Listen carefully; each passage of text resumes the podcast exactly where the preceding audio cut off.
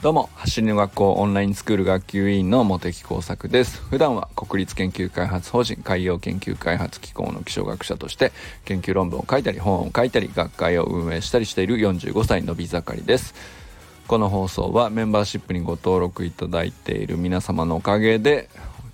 続けることができております。いつもありがとうございます。砂塚さん周平さん大久保さん本当に大好きでございます。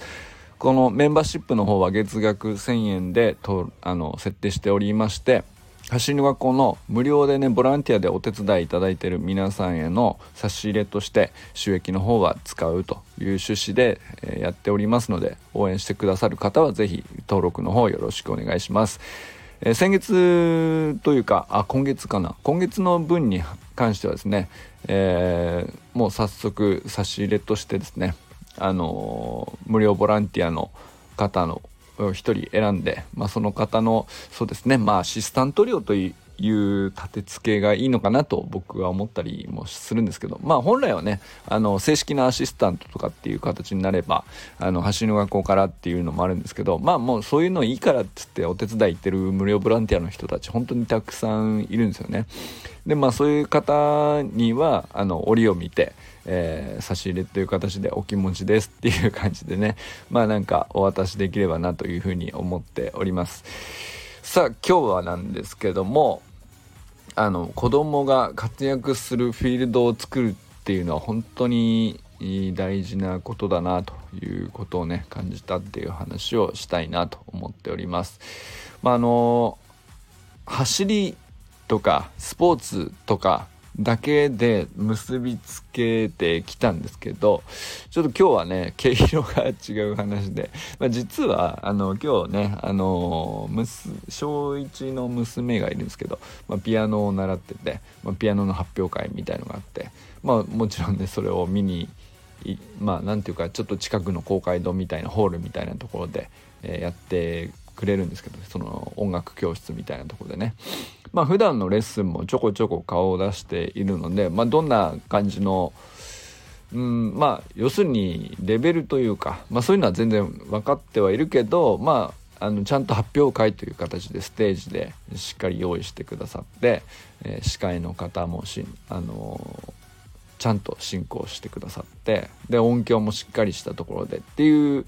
まあそういう晴れの場というか晴れの日ですね。まああのよく日常とまあ何ていうかイベント的なものを分けて晴れと毛とかっていう言い方しますけどまあ日常は日常で習慣化みたいなことはとても大切なことですけどやっぱり晴れの日というかあのイベントもとっても大事なところであのまあどう大事なのかっていろんな意味合いがあると思うんですけれどもあのまあ僕は今日行ってみてもちろんその自分の子供以外のいろんなあの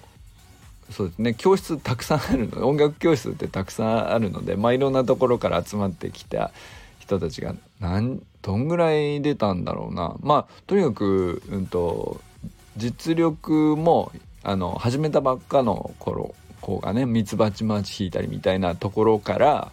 あの上の方どんどん上がっていくと、まあ、小学校高学年とか中学校ぐらいまで行ってんのかな。まあ本当にそういうところまで行くと要するに打ち込みとかエレクトーンの、うんと、もう相当なアンサンブルをあの引きこなしたりみたいなところまでまあ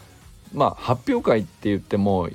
まあかなりの実力の人が出るともうコンサートみたいなレベルっていうかね本当にすごいんですけど、まあ、そういうところまであのみんなで一緒に晴れの日を過ごすというか年に一度なんでねまあかなり気合の入ったイベントというか、まあ、そういう形で、えー、発表会を企画してくれているんですよね。でこれって今日まあ行ってみて本当にやっぱりあのまあ音楽教室だったら当たり前っちゃ当たり前のことなのかもしれないですけれどあの本当になんか今までね何回も行ったことあるんですけどあの今まであんまり気にしてなかったなと思ったのはやっぱり裏方さんといいますかそのスタッフさんですよね。その音楽教室の,、まあそのイベントをね開催するにあたってこう本当にいろんな裏方が必要なんですよね。結構な大きなイベントホールというかあの箱も大きいし集まってくる人数もすごく多いしえー、まあ親御さんも含めたらね100人以上の単位になってくるんで、まあ、それなりの人数に対してまあ何て言うか出たり入ったりっていうことをその時間帯を分けてねまあ朝から晩までその100人を何回も入れたり出したりしてるから何百人なんでしょうねまあ1,000人近いのかもしれないですねトータルで言ったら。まあそういうことを何て言うか切り盛りしてるというか、まあ、相当なエネルギーだなということをねなんか今更なんですけど感じたんですよねでもそこまでしてでもうーんやっぱりやる意味があるからずっと続いているんだろうなっていうことをね改めて今日感じたんですよね。でそれっていうのはそのもちろん本番にうんとね何て言うかその採点されるわけじゃないし審査されるわけじゃないしただの、うん、一発表会ではあるけど年に1回であの舞台を整えるというか雰囲気を作るっていうことがあるとやっぱり何て言うかあの同じ実力の子でもやっぱりなんていうかノリが違うというかまあ同様に緊張もあると思うんで当日だからなんか硬くなっちゃって失敗する子とかも全然いるんですけどそれも含めて非常になんかやっぱりすごく意味のあることなんだなとすごく実感したんですよね。なんかそのそれも含めて僕は活躍だなと思ったんですよね。その緊張しちゃうとかあのちょっと間違っちゃうとかまあそういう中でもここはうまくできたとかそういうのも含めて、まあ、舞台の上であの大勢の人が見ている中であの頑張るっていうかね。まあ今の実力を発揮しようとするっていう経験っていうか、まあ、それはなんか本当に、えー、日常とはやっぱり明らかに違う経験なのであの本当に大事な場所なんだなっていうのをねすごく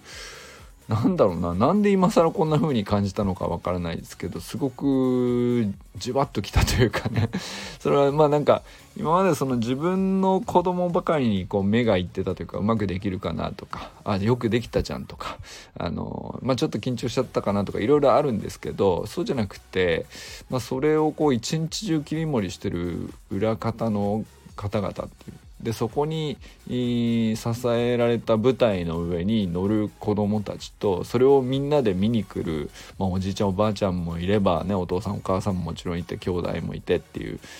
なんかその場をほん作り上げるっていうのは本当に大事なことだなと思ったんですよね。まあ、それはなんかあのー、今日音楽教室のイベントとして行ったんですけどこれはやっぱりなんかどんなものでも晴れと毛っていうのはあの両方とも適度なバランスでね必要なことだし特に子供のうちに体験できることっていうのの中ではねあの本当に大きなことだなと思ったんですよね。でまあ子供が活躍するフィールドを作るっていうとすごくなんかかっこいい姿を発揮しているっていうことだけに言葉を僕はなんとなくのニュアンスとしてねと捉えていたんですけど実はその活躍っていうのの中身っていうのはあの勝っても負けてもいいいい発表ができてもうんなんかねミスを起こしてしまってもうん。まあ何だったらトラブルがあるかもしれないですよね。でもそういうのも全部含めて僕は活躍なんじゃないかなと思ったんです。晴れの舞台で、えー、何かを挑戦するというかもうそのこと自体が活躍だなと僕は思ったんですよね。それっていうのは日常では決してそのその子にとってはうん、まあ、経験することができないことなんで。でまあ、まだちょっと早いですけど早い小学校とかだとね、えー、入学して、えー、5月6月とかに運動会があるなんていうのはあるじゃないですかそのね春春先にやる小学校と秋口にやる小学校と、まあ、ちょっと分かれるかもしれないですけど運動会なんていうのもねなんかあのまさしくそれに相当するなと思うんですよね。あのリレーの選手に選ばれても選ばれなくても、まあ、全員がとにかくなんか何かしらねその参加して何かしらチャレンジして、えー、その日のためになんかその様々準備して、えー、なんだろうな。その日以外では味わえない感情を、うん、抱くというか、あのー、それはねまああのー、そその子がどういうふうに思う感じ取るかはあの本当にね千差万別だとは思うんですけどあの、それはなんか悔しいとかあの残念とか悲しいとかも全部含めて僕が活躍なんだなっていうふうにねあの思ったりしたんですよね。でそれはなんか置き換えてよく考えるとその裏ではね学校の先生なり PTA のスタッフさんなり全然その普段その学校に関わってない地域の人たちがボランティアで手伝ってくれたりとかっていうのでなんかすごく盛大に成立していたりするわけなんですけどなんかほんとそこまでしてと作り上げられたあの活躍の舞台っていうのは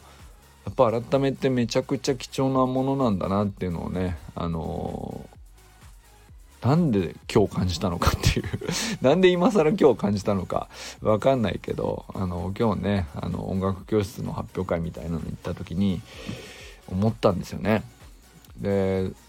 まあそれっていうのは今までだとこう割とねその僕の中では発表会とかあのまあ運動会に類するものそういう晴れの舞台というか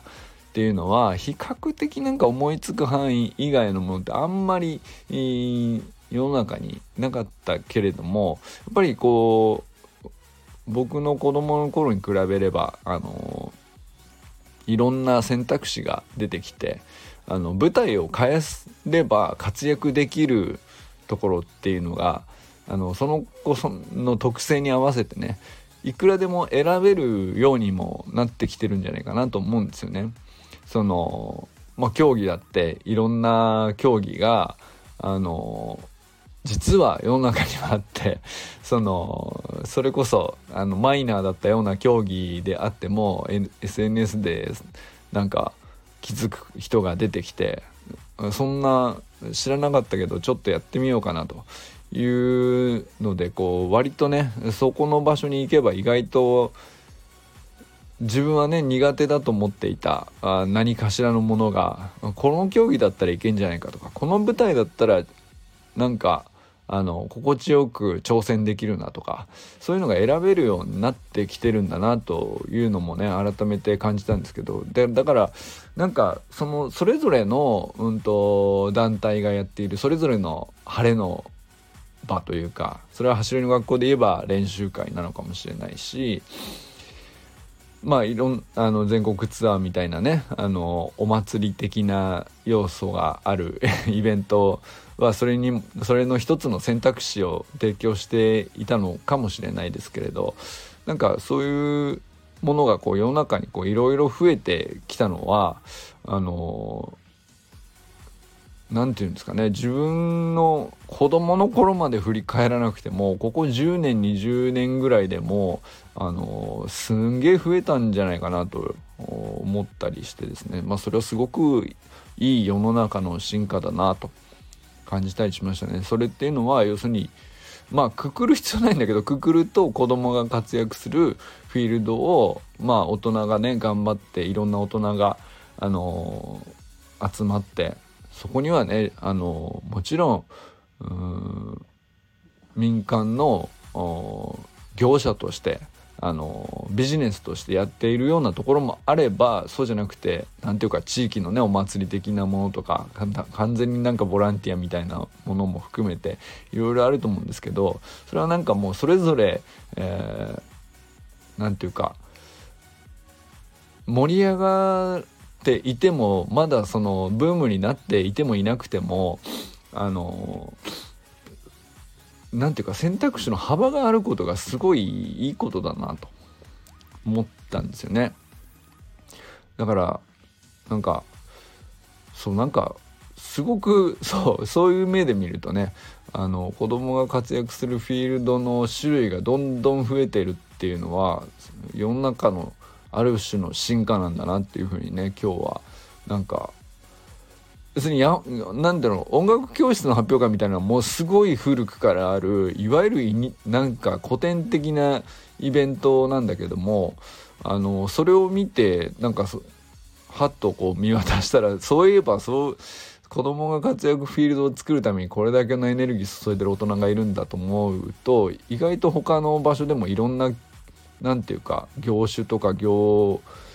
うんと競技とかななんだろうな何でもいいんですけど意外とあっと気づいたらあっという間になんかこう多様化してるなっていうことにねなんかハッとさせられてですねそれはすごくあの大きな進化だなというふうにね僕は感じたんですよね。なんかなんかそういうことのためにうんとやっぱり日常毛っていうやつですかね。晴れと毛でいくと毛の方ですね。日常の習慣化はどういうふうにするっていうものもねなんか生き方としてきっと定ま自然にね定まってくるんでしょうし。なんかあのー、今までね僕どっちかっていうとその習慣化であるとかあの普段の過ごし方とかモチベーションの継続とかそういうことにあのずっと目がいっていたんですけどやっぱりイベントってものすごいあの必要不可欠だから世の中でねこれだけどんどん多様化しているんだろうしで誰かが求めていなかったらあのこれだけのエネルギー使ってみんなやらないと思うのでだからそれは本当に、えー、改めて大事なことなんだなと思ったりしましたね。だからなんかその陸上で言ったらマスターズで、えー、頑張っている方々とかあのマラソン大会であるとかあの本当にあちこちでいろんなものが あったりするんですけどなんかそれも一つ一つねなんか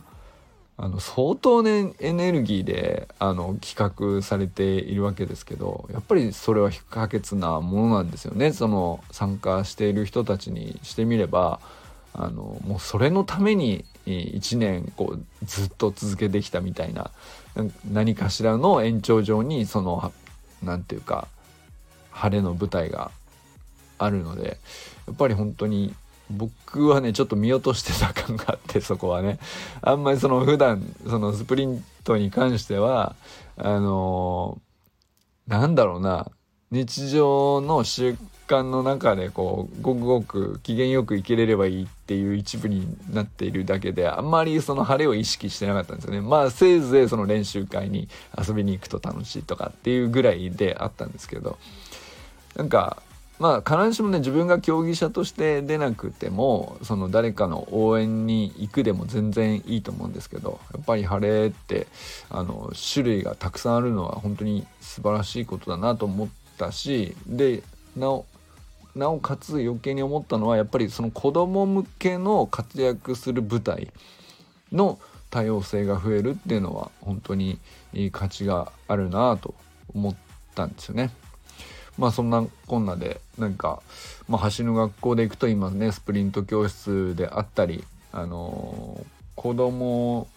にもあのまあ、走りの走り革命理論っていうとさなんかまあやっぱり言葉上うんとかっこよさを感じるのは大人のセンスかなって思うんですけどやっぱり明らかにその子供のうちから取り組むのが圧倒的にねあのいいということははっきり言い切れるコンテンツだからやっぱりスプリント教室みたいなものがあの一番ね何て言うかあの広がるのがいいなって思うしなおかつそのスプリント教室の延長上にもやっぱり晴れの舞台が何かしらこう特別なものがあったりしつつさらにその延長上みたいなこう究極なところに東学みたいなねオリンピックを目指すような人たちっていうか、まあ、そこまでこうつながっていくようなねなんか形になっていくと面白いのかなということをねなんかあのー、感じたりしましたね。まああの必ずしもねそのまっすぐ走るだけ以外の何て言うんですね。まあ橋はこうターンバック50とかさその折り返し 20m20m10m みたいな折り返しありの走り方もあの学んでそのタイムもまあある種その何ていうか競ってあのイベント化するみたいなのもあってもオリジナルのねなんかイベントとしてはなんか大会みたいのがあっても面白いかもしれないですしなんかそういうそのまっすぐ走るのが得意な子はもうそれで頂点を目指すみたいなのを楽しんだら全然いいと思うし、えー、まあ新たにルールを作っちゃってね新たなあのこういう舞台も面白いんじゃないって提案してどんどんこう広げていくっていうのは本当に素敵なことなんじゃないかなっていうふうにね思ったりしましたね。なんかあいつのなんだろうなあのまあタンバク50ぐらいだったらまだ走ってるけどなんだろうあいつのサイクリングはめちゃくちゃ美しいとかその空手で言ったらさ型に相当するもの？なんか速さそのものじゃなくてなんかめちゃくちゃあいつ綺麗じゃない？みたいなその型に相当するものがあってもいいのかもしれないですよね。なんかあの人のお手本としてのミニハードルはもうあのレジェンドですね。みたいななんか。でまあその人はさその人であの何て言うか必ずしもタイムではあの例えば年齢的にもう筋力が衰えてあの何て言うかそうだなまあスプリントのまっすぐのタイムだけで言ったらどうしても落ちていくけどまあある種のドリルみたいなもののお手本っていうのであったらもうここまで綺麗ない人いるのかみたいな極める人がいても良さそうだしね なんかそういう舞台があのいろいろ多様にあっても面白いかなとか思ったりしましたよね。なんかインスタでねこう毎日毎日トレーニング投稿を上げてる人たちが、まあ、どんどんどんどんこう綺麗になっていくのを見ていくといるとね。なんかあの特徴あるんですよねやっぱり。なんかこの種目めちゃくちゃうまいなとか この子は本当に抜群にこの入れ替えうまいなとかなんか本当その子に応じたあの種目を作ってその舞台を作ってそれをこの種目でかこの基準だったらこの子はチャンピオンなんじゃないかみたいな。